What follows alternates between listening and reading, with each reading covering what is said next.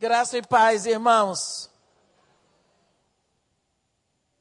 Convidar as irmão, os irmãos para abrir a Bíblia no primeiro livro de Samuel, no capítulo 3.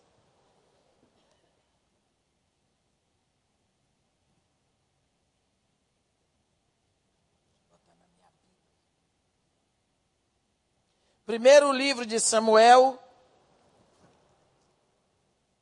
capítulo 3. Vamos ler do versículo 15 até 21. Primeiro livro de Samuel, capítulo 3, versículo 15, onde está escrito assim: Ficou Samuel deitado até pela manhã e abriu as portas da casa do Senhor. Porém, temia relatar a visão a Eli. Chamou Eli a Samuel e disse: Samuel, meu filho. Ele respondeu: Eis-me aqui. Então lhe disse: Que é que o Senhor te falou? Peço-te que me não encubras. Assim Deus te faça o que bem lhe aprover. Se me encobrires alguma coisa de tudo o que te falou. Então Samuel lhe referiu tudo e nada lhe encobriu. E disse-lhe: É o Senhor, faça o que bem lhe aprover.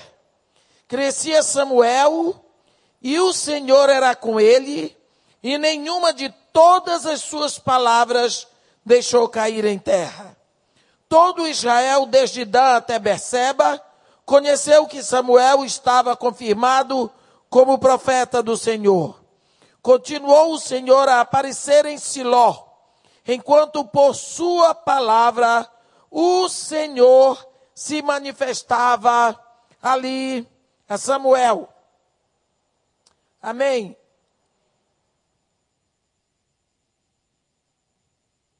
Nós, quando falamos que Deus se revela, que Deus fala, para uns parece algo tão estranho, por que será que Deus fala com as outras pessoas e não fala comigo? Então, pode ser mentira que Deus não está falando.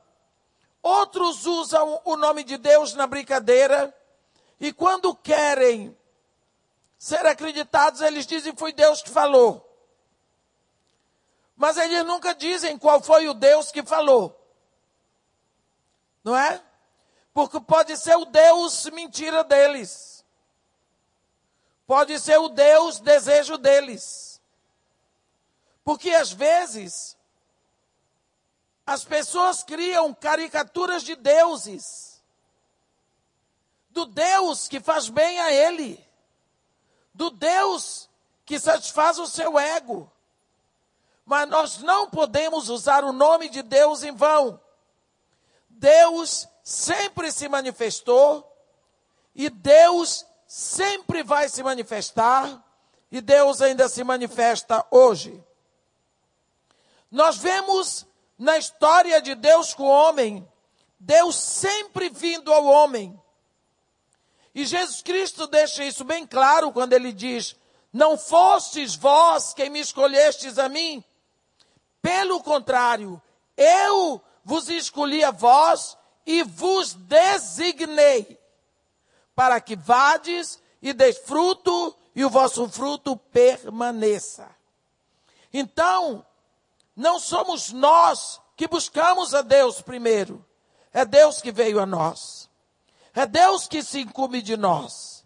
É Deus que estende a mão poderosa para nós. É Deus que nos salva. Então nós vemos Muitas vezes Deus falando com o homem e se manifestando ao homem de diversas maneiras. Nos momentos mais importantes e mais difíceis da vida do homem, Deus vai lá e fala. Outras vezes ele fala por boca de profeta. Se nós lembramos que quando Deus estava começando o ministério com o homem, lá no Éden, foi ele que fez o homem. Era ele que visitava o homem. Mais tarde nós vemos, quando Deus estava super insatisfeito com o caos que estava ficando o planeta Terra, ele chamou o homem, Noé, e falou com o homem. E disse: Noé, eu vou dar cabo de todo ser vivente na terra. Faze uma arca, para que nela entre toda a tua família, os teus filhos com as esposas deles, tu e tua esposa, e pares de animais. Porque vocês estarão dentro da arca, mas eu vou dar cabo de todo animal, de todo ser vivente e até dos vegetais que ficaram debaixo d'água. Deus assim falou com Noé. E quando Noé saiu da arca, Deus fez uma aliança com Noé. Deus diretamente. Passa-se o tempo e você vê Deus falar com Abraão.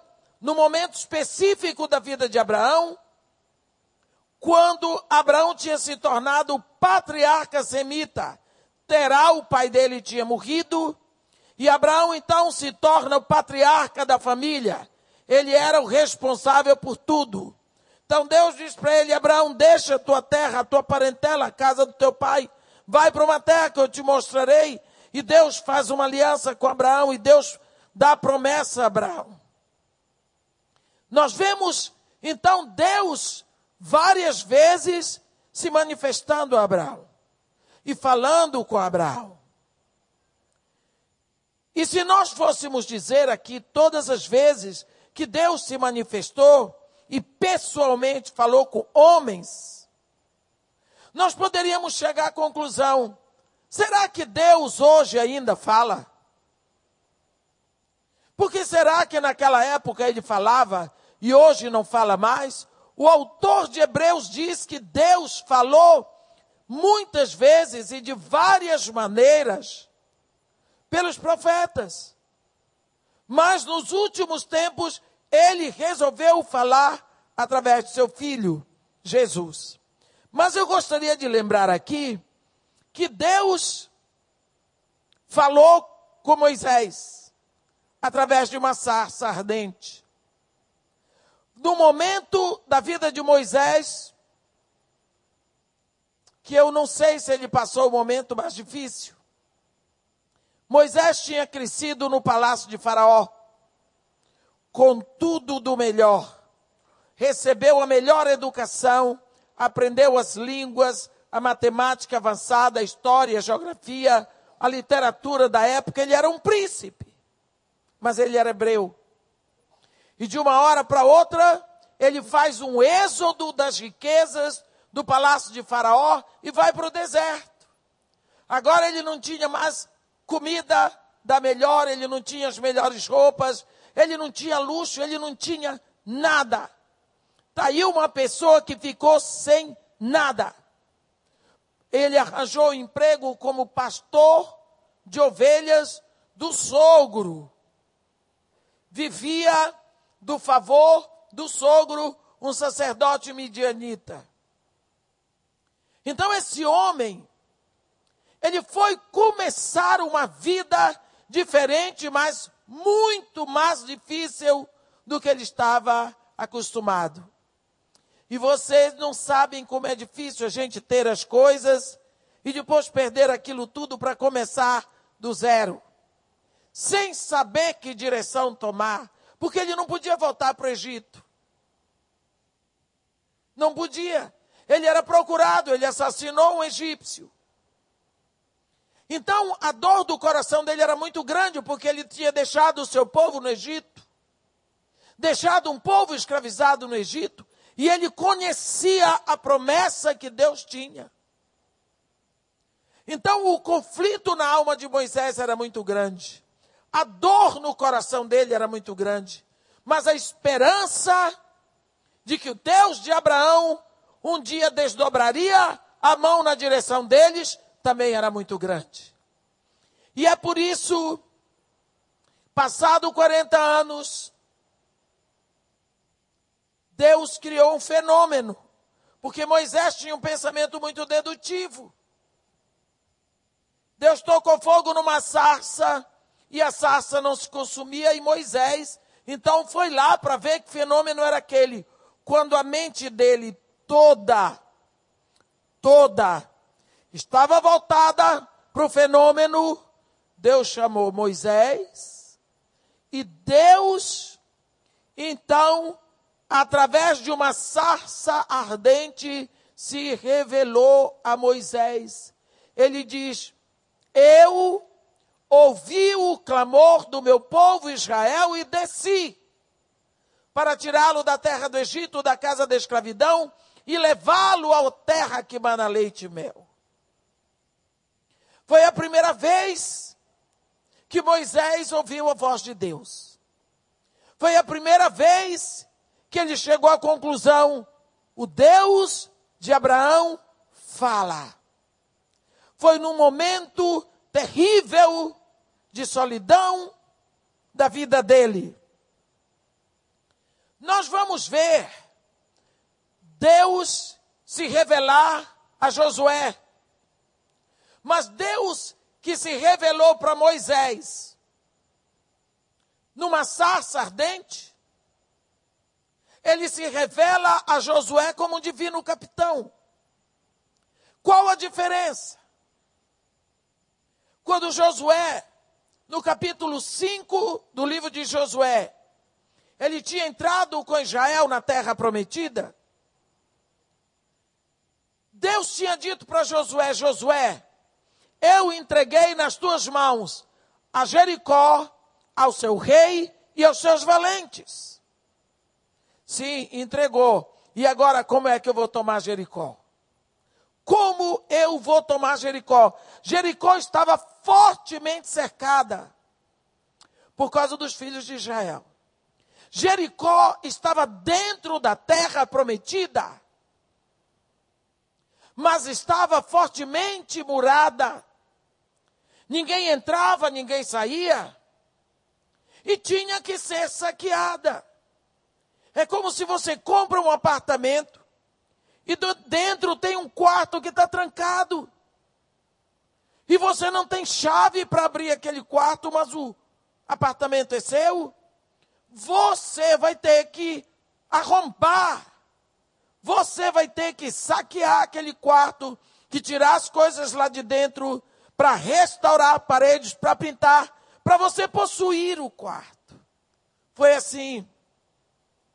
Eles estavam dentro da terra prometida, mas dentro havia uma Jericó murada para eles. Ele precisava de uma estratégia para possuir Jericó. Porque era dele, mas ele ainda não tinha possuído. Então ele precisava de uma estratégia. Essa batalha de Jericó foi com certeza a maior batalha da sua vida. Então, o que é que ele precisava? Ele precisava de alguém com estratégia de conquista. Não é? Se ele vai para uma guerra, ele não tinha experiência. Ele precisava de alguém com uma experiência, com uma estratégia de conquista de cidades. Então, Deus se manifesta a Moisés como divino capitão. A Bíblia diz, estando Moisés na campina de Jericó, levantou os olhos, olhou, e eis diante dele um homem. A Bíblia diz que era um homem. E Josué, que era um guerreiro, esse homem estava com a espada desembainhada. E Josué diz para ele: És tu dos nossos ou dos nossos adversários? E esse homem diz para ele: Não, eu sou o príncipe do exército celestial e acabo de chegar. Ele diz que diz o Senhor ao meu Senhor: Tira a sandália dos pés, porque o lugar em que pisas é santo. A única dúvida que Josué tinha tido és tu dos nossos ou dos nossos adversários? Então aquele anjo se apresentou vestido como um homem da região. Devia ser pele bem queimada, olhos negros, barba cerrada, vestida, vestido à moda daquele lugar. Porque Josué não pensou que era um anjo, mas era. Então Deus se manifestou a Josué do jeito que Josué precisava. Josué precisava de um guerreiro. E Deus então vem como guerreiro. Era tudo o que ele precisava. Esse anjo, no caso, esse homem já estava com espada desembainhada. Quer dizer, ele estava pronto para a batalha. Então, Josué tem a estratégia para tomar Jericó. Se nós andarmos um pouco pela Bíblia, nós vamos ver que Deus vai se manifestar a você na hora certa, do modo certo, como você está necessitando. Depois da ressurreição de Jesus, ele se manifestou a como viajante para os discípulos de Emaús.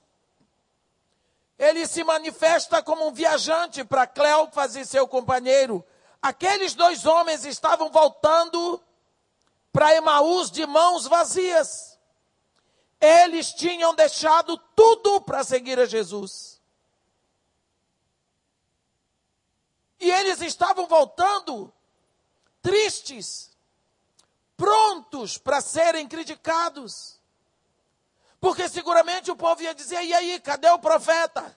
Que vocês disseram que ia restaurar Israel? Onde está? O que vocês vieram fazer de volta?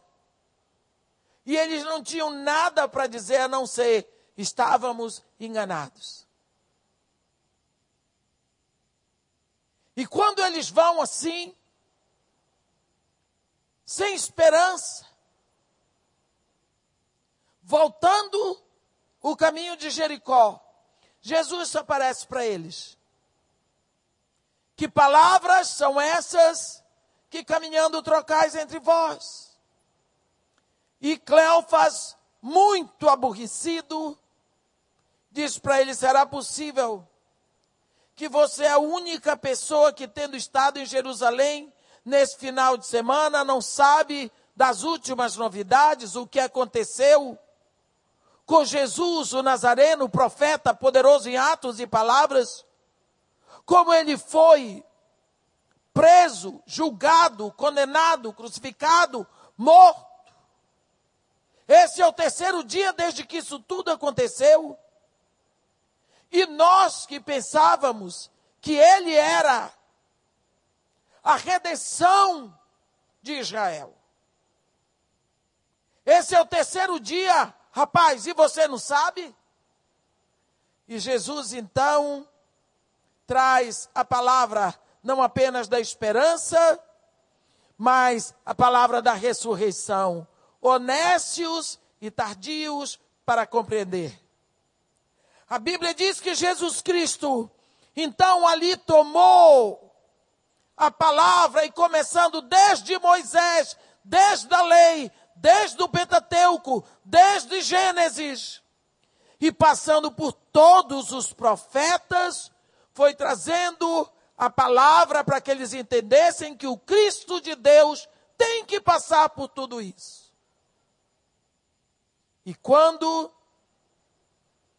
foi no entardecer, eles chegaram na entrada de Emaús e convidaram Jesus, que entrou na cidade, e convidaram Jesus, que entrou na casa deles, mas foi quando se assentaram à mesa. Que Jesus tomou o pão, agradeceu, partiu e se revelou. E se revelou.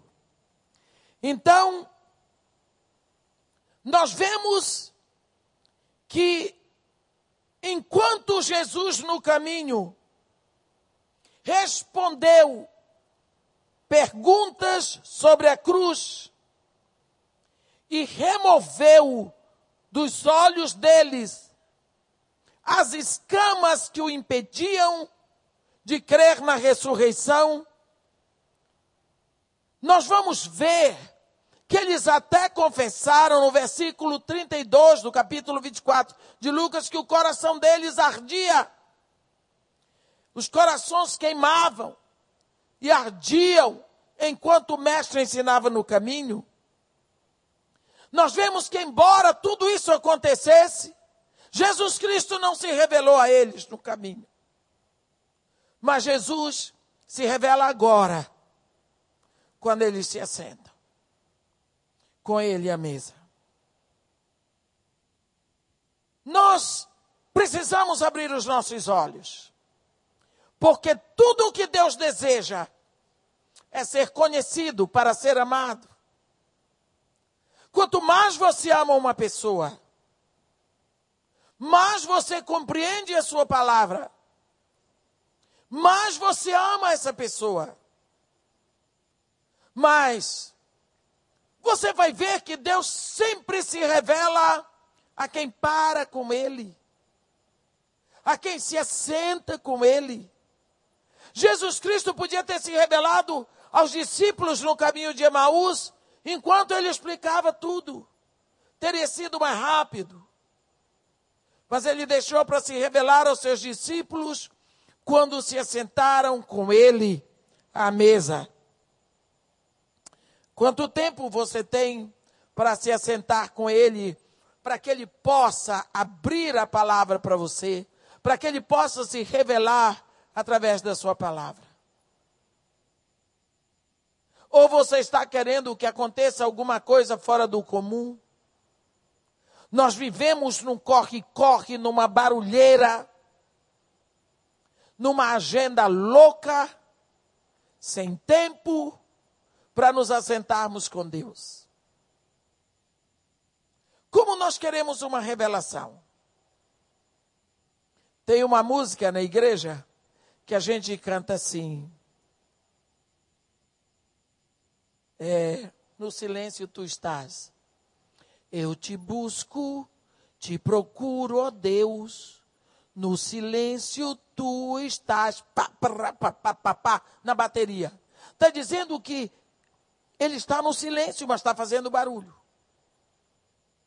E diz assim: No silêncio tu estás. Senhor, te quero, quero ouvir tua voz. Como? Se ele está no silêncio e você está fazendo barulho.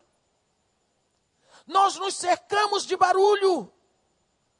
É pecado fazer barulho? Não. Bateria, bateria é instrumento bíblico.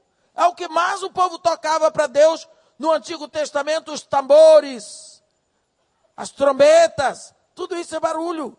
Não é pecado. Mas acontece que se você diz uma coisa, você tem que fazer. Se você está dizendo que Deus está no silêncio, e você diz que está buscando a Deus, então vá para o silêncio. Nós não temos condição de parar, nem para prestar atenção.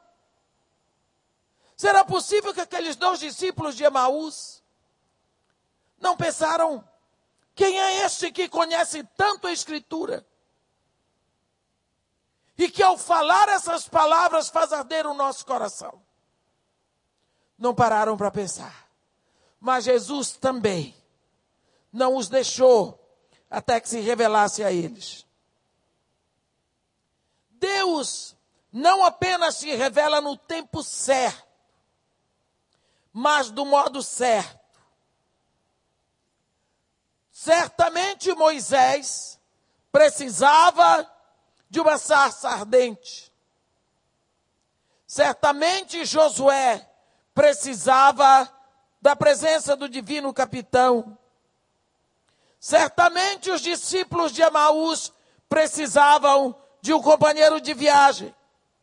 Mas com certeza, para Samuel, ele se revelou através da sua palavra.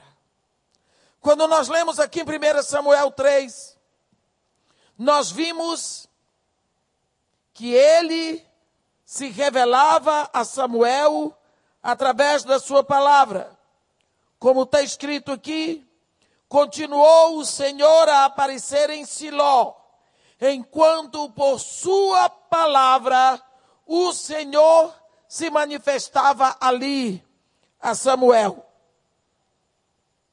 E agora, quando nós pensamos nos dias de hoje, Deus se manifesta a você. Se Deus se manifesta a você, você nunca mais será o mesmo.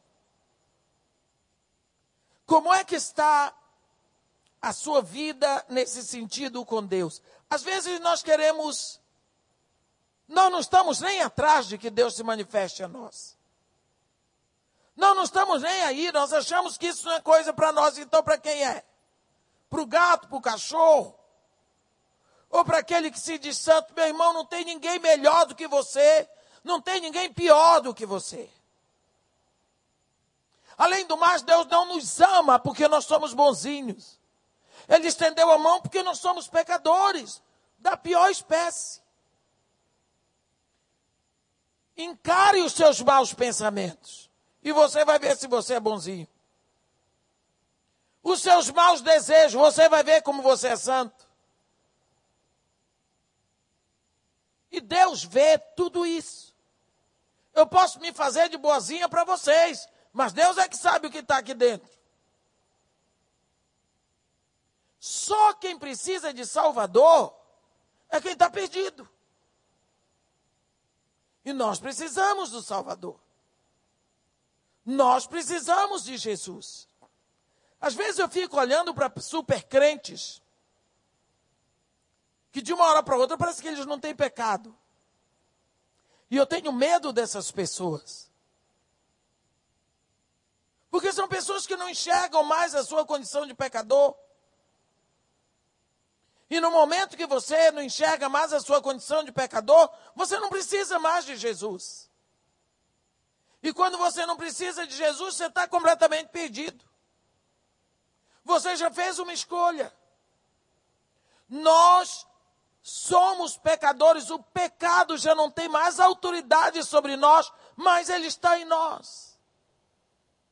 Lá em Apocalipse 1, quando João fala de Jesus, ele diz: aquele que nos ama e com seu sangue nos lavou dos nossos pecados. Eu acho isso lindo, porque primeiro ele nos ama, como nós estamos, e depois ele nos lava. Mas a sujeira que está em nós é uma sujeira tão absolutamente suja que ela só pode ser lavada com o sangue precioso do Filho de Deus. Ele vai lá e derrama o sangue dele e nos lava. Mas primeiro ele nos ama como nós estamos. Então a primeira coisa que nós precisamos ter para termos uma revelação de Deus é considerar a nossa situação de pecadores. Sabendo que nós não podemos fazer nada por nós. Sabendo que Jesus Cristo veio fazer por nós exatamente o que nós não podemos e ninguém pode fazer, só Ele. Não é? Então, a primeira coisa que nós temos que ter é a consciência de que somos pecadores e necessitamos dele. Mas nós temos também que reconhecer que só amando muito alguém pode fazer o que Deus já fez por nós, está feito. Devemos reconhecer o amor, o interesse dele por nós. Nós não vamos compreender, nós só precisamos aceitar. Será que os nossos olhos não se abrem para isso? Para esse amor? De uma hora para outra nós passamos a considerar isso como certo e não pensamos mais. Reclamamos tanto. O que mais o coração do homem busca é pertencer. Todos nós queremos pertencer. Todos nós. quando eu venho, às vezes, à noite, de alguma igreja, e eu passo ali pela Princesa Isabel, eu vejo aqueles meninos na rua, e me dói o coração, porque até os animais à noite eles têm uma toca para ir, não é? Mas aqueles meninos não têm para onde ir, não tem ninguém procurando por ele, por eles, não tem alguém que queira recebê-los. Por quê? Porque eles não pertencem a ninguém. Eles são completamente desprezados. Eles não pertencem a ninguém. E essa vontade de pertencer, ela continua no coração deles. Até isso vai se transformando numa rejeição que vai formar ódio. Porque eles não percebem, eles não pertencem.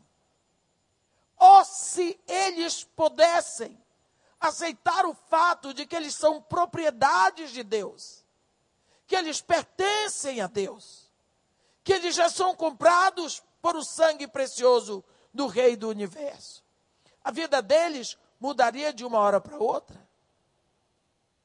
Há um momento na vida de Agar, no capítulo 16, em que Agar está grávida do filho de Abraão, Ismael, e como ela começou a se sentir muito importante,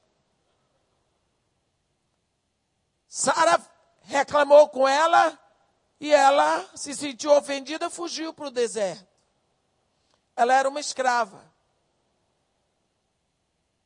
E quando ela está no deserto sozinha, uma mulher grávida sozinha no deserto, Deus falou com ela e disse: Hagar, serva de Sarai, de onde vens?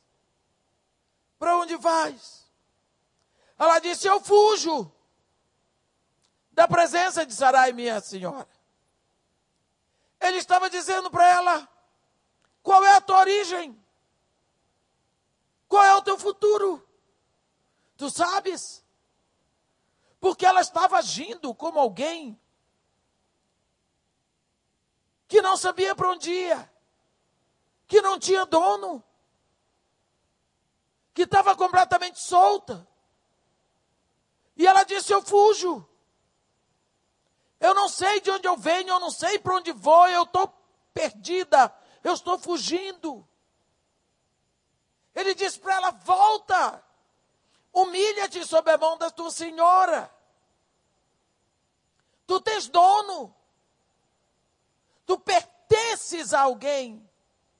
Alguém te comprou, pagou um preço por ti. Eu te formei no ventre da tua mãe. Mas legalmente aqui, tu és propriedade de Sara. Volta para arrumar o teu caminho, porque eu tenho planos para ti. Tu concebeste e dará a luz à luz um filho, e tu porás o nome dele Ismael a tua descendência será tão numerosa que por numerosa não poderá ser contada. Ele, o teu filho, será entre os homens como um jumento selvagem. A mão dele estará contra todos, a mão de todos contra ele, e ele habitará fronteiro a todos os teus irmãos. Seus irmãos, ela disse: Tu és Deus que vê. Você viu? O que Deus estava dizendo para ela: Tu tens dono. Esqueceste disso? E o teu lugar é com o teu dono. O teu dono não sabe onde tu estás, tu estás completamente errado. Esse, essa necessidade que nós temos de pertencer é inerente a cada ser humano. Nós precisamos de ter pessoas que nos queiram, que nos busquem. É por isso que nós nos sentimos bem em família.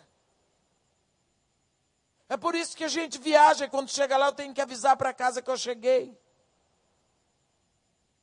Semana passada eu estava nos Estados Unidos, eu viajei quinta-feira para pregar sexta, sábado, domingo, voltei segunda. E quando eu cheguei lá,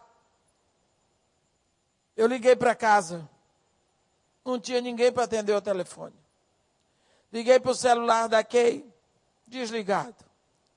Liguei para o consultório do meu filho, ele tinha ido dar aula na faculdade. Liguei para a casa do meu filho, minha nora tinha saído com a Kay para a rua. Não pude avisar para ninguém, deixei um recado dizendo que tinha chegado, que estava viva, que estava tudo bem. Sábado liguei de novo, estava todo mundo na rua. Eu me senti tão jogada fora que eu dei uma de velha ranzinza. Domingo não liguei para ninguém. Achando que estava pirraçando todo mundo, o povo não estava nem aí para mim. Quando eu voltei, eu disse para eles: vocês vão ficar muito felizes quando eu morrer. Porque quando eu desapareço daqui, todo mundo vai para a rua festejar. Aí meu filho disse para mim, mãe, a senhora está ficando velha mesmo.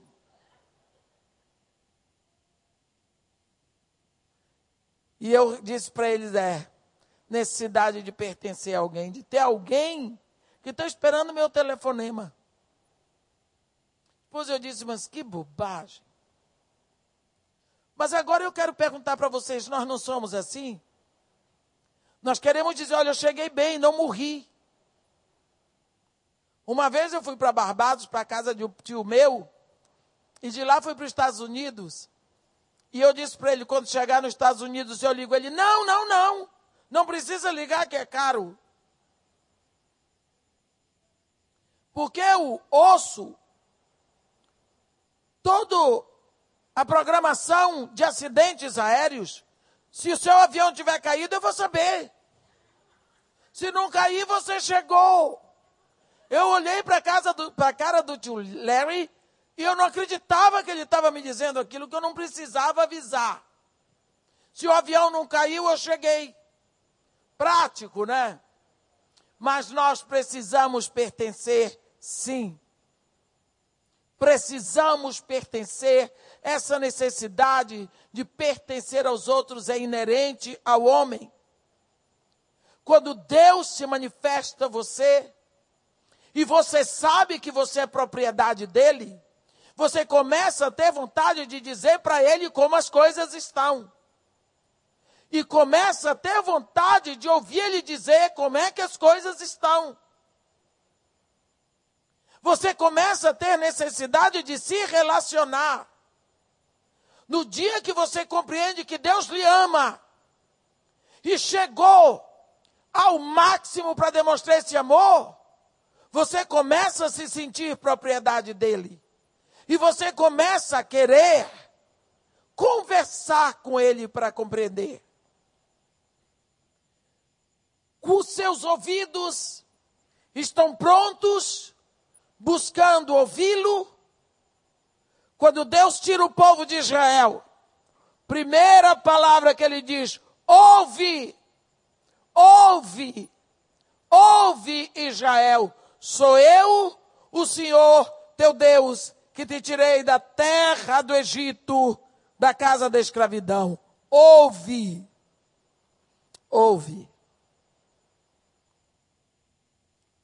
Em Apocalipse, no capítulo 3, no versículo 20, Jesus está batendo. Ninguém ouve. Ninguém ouve. E ele diz: As minhas ovelhas ouvem a minha voz. Eu as chamo e elas me seguem. Você está ouvindo? Então a quem é que você está seguindo? Abraão, quando Deus o chamou, ele passou muitos meses afinando o ouvido para ouvir a voz de Deus. Deus o chamou na Caldeia. E ele andou até a Palestina para ouvir a voz de Deus. O caminho todo, quando Deus disse para ele: Abraão, deixa a tua terra, a tua parentela, a casa do teu pai, vai para uma terra que eu te mostrarei. Deus não disse qual era a terra. Então ele saiu dali com a família a esposa, o sobrinho pessoal dele, e ele foi esperando que a qualquer momento Deus pudesse falar com ele e dizer: Abraão, essa é a terra. Quanto tempo esse homem andou? Eu morei na Caldeia. Três anos. Quanto tempo esse homem passou para atravessar todo o deserto de Abadã, entrar pelo Saara para chegar lá na Palestina? Quando ia dormir de noite, Senhor, vou dormir. Pá, Senhor, acordei. De novo, ouvido firme para ver quando Deus falava com ele. Até que um dia, ele chegou nos carvalhais de Manre, lá habitavam os cananeus, e Deus disse a Abraão: Eis-me aqui, Senhor, para. Esta é a terra que sou, juramento eu dou a ti a tua descendência para sempre. Anda esta terra no seu comprimento, na sua largura. Olha para o norte, para o sul, para o oriente e para o ocidente.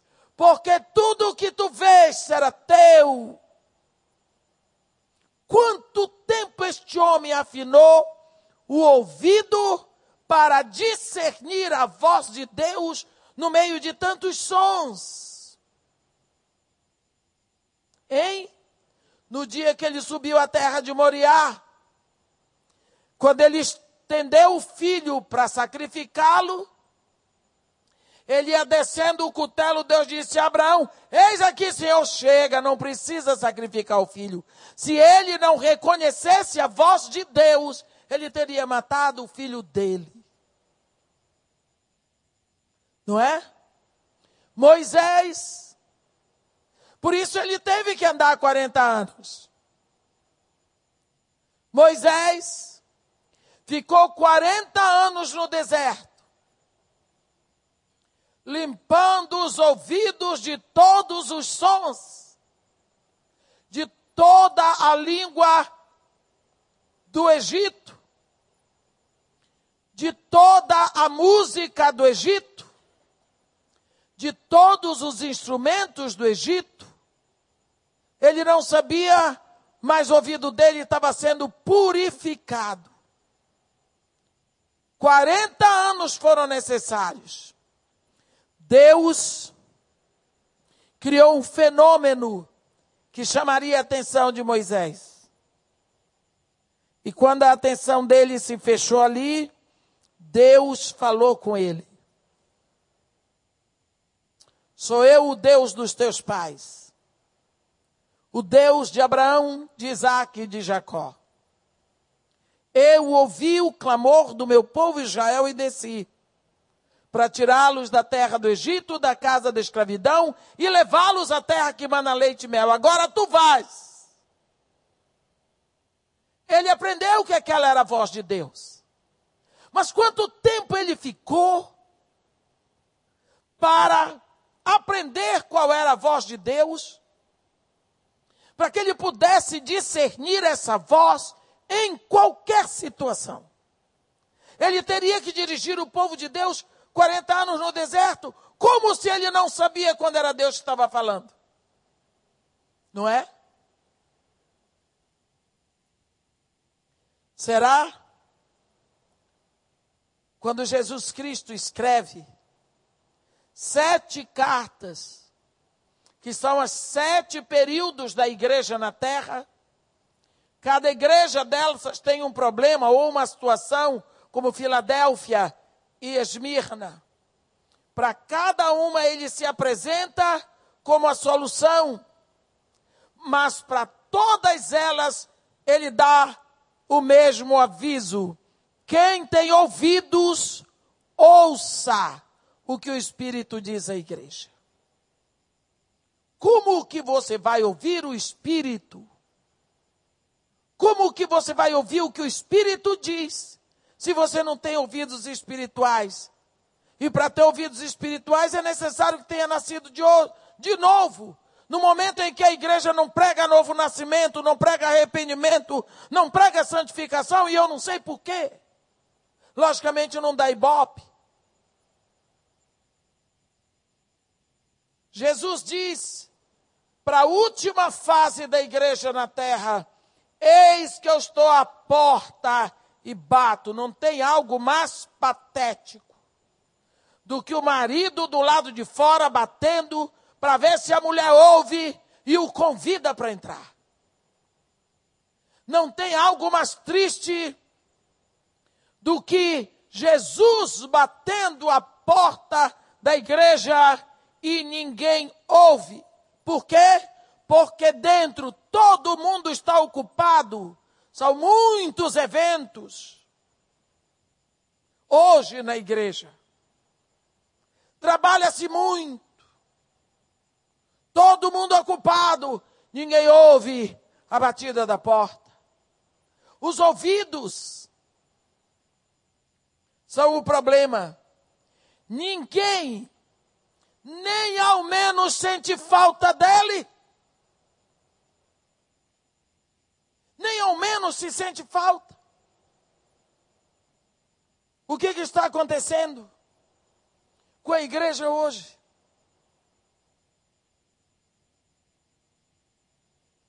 Uma igreja onde já não se sente falta de Jesus, onde ele está batendo e ninguém ouve para convidá-lo a entrar. Que lugar horrível para ficar, não é? Em Números, no capítulo 4, no versículo 7, Deus ordena que sobre a mesa da proposição deveria estar o pão contínuo, o pão da sua presença. Pão no Antigo Testamento simboliza a presença de Deus, não é? Então, deveria estar o pão contínuo da presença de Deus. Nós vamos ver que no livro de Ruth nós aprendemos que quando veio a fome em Belém, Efrata, uma família sai de Belém para Moabe. É a família de Elimeleque, que era casado com Noemi. Eles saem, vão para Moabe, têm dois filhos, Malon e Quilion, que casam com duas moças moabitas, Malom casa com Ruth e Quilion casa com Ofa. Belém significa a casa do pão. E nessa casa do pão falta pão. Por isso a casa do pão manda para longe uma família. Meus irmãos, talvez seja por essa mesma razão fome na casa do pão, que hoje muitas pessoas saem da casa do pão, que é a igreja, e preferem ficar no mundo, porque já não tem mais pão. Uma das coisas que mais eu ouço dizer, irmã, a senhora tem que ir na minha igreja, porque nós estamos precisando ouvir a palavra, mas com que você. Não, irmã, na minha igreja não se prega a palavra. Uns dizem o povo não quer ouvir a palavra. O povo diz, mas no púlpito não se prega a palavra, só prega sobre oferta, sobre campanha, sobre doutrina. O que está acontecendo com a igreja hoje? Eu estou dizendo isso aqui, não é criticando nenhuma igreja. É para ver se nós acordamos porque às vezes nós estamos orando pelas missões da África, pelas missões da América Central, mas estamos esquecendo de orar pela igreja. Eu estive conversando com um pastor da China. A igreja na China cresce, cresce, cresce, cresce. Chamada Igreja Perseguida. Eu disse, pastor, eu preciso pedir à igreja, à igreja perseguida que ore por nós a igreja sem perseguição, para ver se nós acordamos, para ver se nós ressuscitamos, para ver se nós lembramos que igreja é casa de pão, é casa de alimento, e as pessoas estão dentro da igreja definhando com fome. Saiu uma reportagem de muitos evangélicos voltando para o Espiritismo e não muitos retornando para o catolicismo, e grande maioria voltando para as denominações históricas. Graças a Deus que ainda tem denominação histórica. Por quê? Porque criou-se um oba-oba, um balaco-baco, em que só se prega enriquecimento, e festa, e programas. Encontrei uma moça que disse para mim, esse final de semana, fulana de tal foi pregar na minha igreja, eu, que benção, ela disse, é, só pregou sobre a Marina da Silva.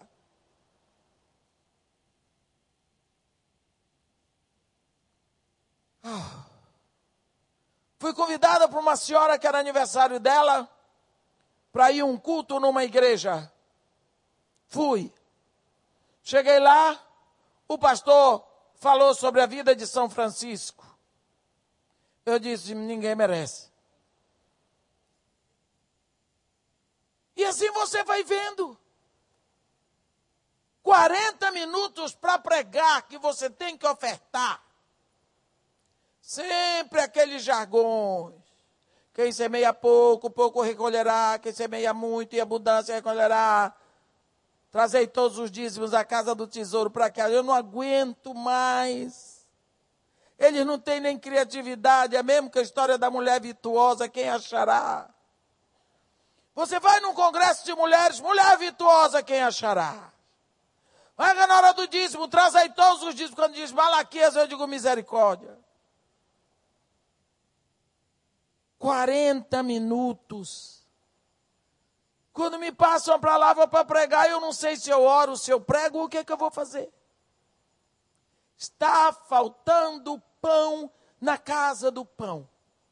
Nós estamos definhando por falta de comida. As pessoas vão para clubes, vão para bares procurando migalhas, uma vez que as igrejas mantêm as velhas receitas, os fornos vazios, mas os fornos mornos ou frios de antigamente. E não tem vergonha de dizer antigamente, essas cadeiras eram todas cheias Olha o que Satanás está fazendo, as cadeiras vazias, Satanás não está fazendo nada. É quem está no púlpito mesmo que está fazendo.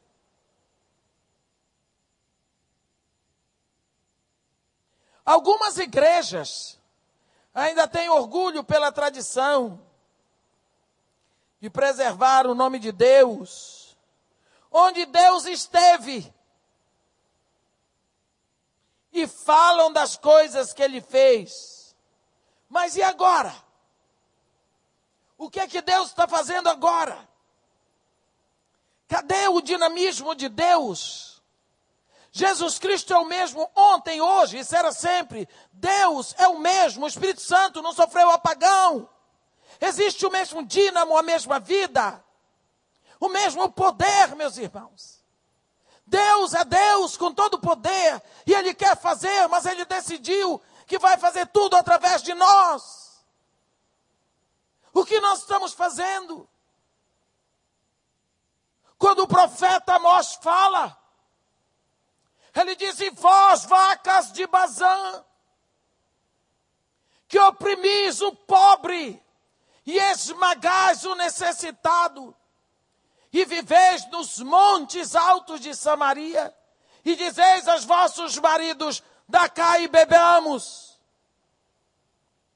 Bazã, região do sul de Judá, onde existiam as melhores pastagens. E as vacas de lá tinham bom pasto, boa sombra, engordavam, ficavam com pelo brilhante, macio. Ele chama essas peruas da zona sul de vacas de Bazã. Está com a barriga cheia. Tem tudo pronto. Não falta nada. Mas a opressão ao pobre ofende o coração de Deus. esmagar o necessitado ofende a Deus. Há um momento em Apocalipse em que João diz: O anjo me levou ao deserto para que eu visse a Babilônia, porque primeiro ele descreve a Babilônia toda adornada de joias e púrpura escarlata, é, é, lindamente vestida com cálice de ouro na mão. É? Aí o anjo o leva ao deserto e do deserto ele olha e vê que dentro do cálice existia sangue. Babilônia é uma situação que cobre o mundo, todas as nações, em todas as épocas.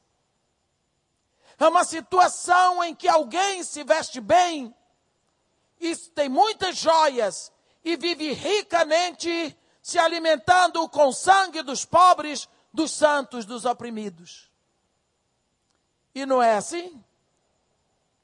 Desde que eu sou pequena que eu ouço falar sobre o dinheiro que foi dado para abrir açudes, açudes no Nordeste, para resolver o problema da seca do Nordeste, para construir hospitais, para construir escolas, para tudo isso, para onde foi esse dinheiro? Para o bolso de alguém que está vivendo muito bem, se alimentando do sangue dos necessitados, dos que precisam. Isso é Babilônia. Mas João só pôde ver isso quando ele foi retirado do mundo, quando ele foi retirado para o deserto. De fora do mar, o surfista vê como estão as ondas. Não é?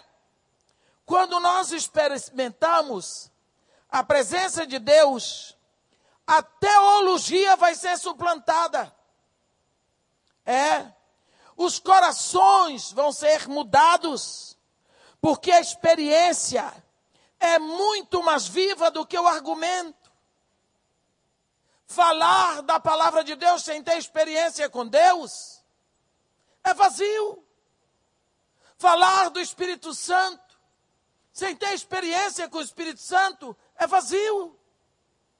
Quando os discípulos foram ao Monte das Oliveiras com Jesus Cristo, Jesus Cristo deu as últimas recomendações e, numa posição de sumo sacerdote, ele foi descolando do chão e foi sendo elevado às alturas e os discípulos ficaram olhando e ele foi envolto numa nuvem e os discípulos continuaram olhando. Foi preciso que viessem dois anjos. Um se colocasse à direita e outro à esquerda. E fizesse o seguinte discurso: Varões galileus, porque estáis aqui a contemplar as nuvens, este mesmo Jesus que dentre vós foi tirado, voltará, assim como o viste subir. Aqueles homens desceram de lá. Eu digo para vocês que aqueles homens sabiam tudo Aqueles homens tinham todo o conhecimento, porque eles estudaram na escola de Jesus. E você sabe que Jesus ensinava os profetas, a Bíblia deles era o Antigo Testamento. Porque no dia de Pentecostes, quando Pedro abriu a boca para falar, ele citou o profeta Joel sem pedir o livro para ler. Sabia de cor. Aqueles homens com tanto conhecimento desceram de lá, foram se esconder num lugar, com medo dos judeus. No dia, dez dias depois, desce o Espírito Santo. Quando Jesus Cristo diz para ele: recebereis poder. Quando vier sobre vós o Espírito Santo. Eles tinham todo o conhecimento, mas precisava o poder. Precisava o Espírito Santo em cima do conhecimento. Meus irmãos, quando o Espírito Santo entrou ali, houve um barulho, parecido com o barulho de um vento impetuoso. Línguas de fogo espalhadas. Houve um poder. Houve uma libertação. Houve uma coragem. Houve uma ousadia. Eles não puderam ficar dentro do lugar. Saíram. E Pedro agora, para onde foi o medo? Com toda a ousadia, pregou. Três mil almas saíram do inferno da perdição. Uma pregação. Aqueles homens nunca mais se esconderam. Pelo contrário, a Bíblia diz que eles puseram o mundo daquela época de cabeça para baixo. Qual foi a diferença que fez? Foi o conhecimento? Não. Foi o poder que veio de cima. Foi o Espírito Santo que fez a diferença na vida deles em cima do conhecimento. Eles tinham o conhecimento, graças a Deus. O poder veio em cima do conhecimento e eles puderam abrir a boca.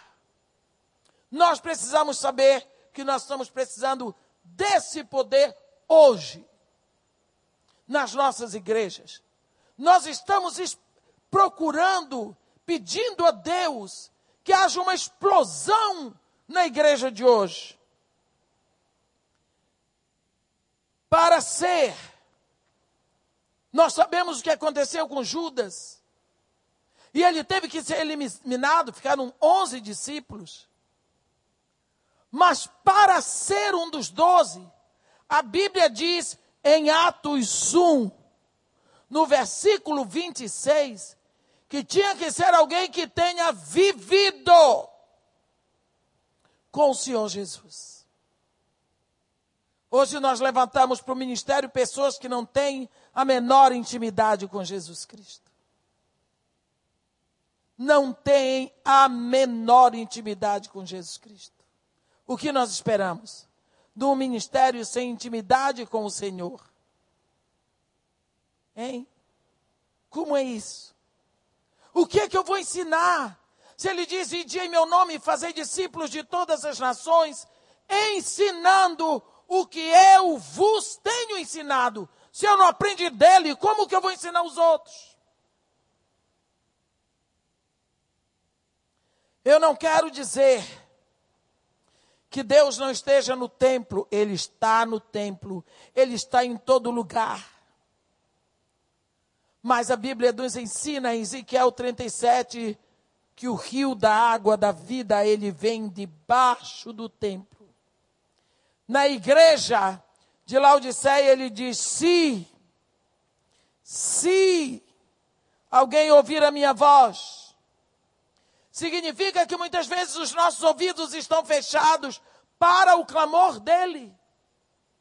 Não significa que Deus não está falando hoje, os nossos ouvidos não estão ouvindo. Porque nós temos muitas coisas para ouvir. Porque nós não damos espaço para ouvir a voz de Deus. Eu fui tomar conta, ajudar a minha nora, que teve nenê. E a menina dela estava chorando toda hora, ela precisava descansar. Então eu disse para ela: descansa, que eu vou levar o carrinho da menina comigo. Eu fui escrever. E eu botei o carrinho da menina lá. Se a menina chorasse, eu ouvia. Meus ouvidos estavam voltados para minha neta. Na hora que ela fez um hum, eu sabia que era ela. Por quê? Porque eu estava esperando ouvir a voz dela. E não é uma voz tão conhecida que ela tinha acabado de nascer. Mas eu estava interessada em ouvir. Deus está dizendo: se alguém ouvir a minha voz, significa que ele está batendo. Mas parece que não tem ninguém interessado em ouvir. Mas ele está clamando a cada coração dentro da igreja. Ele está dizendo que ele não é um Deus mudo, ele não é um Deus ídolo.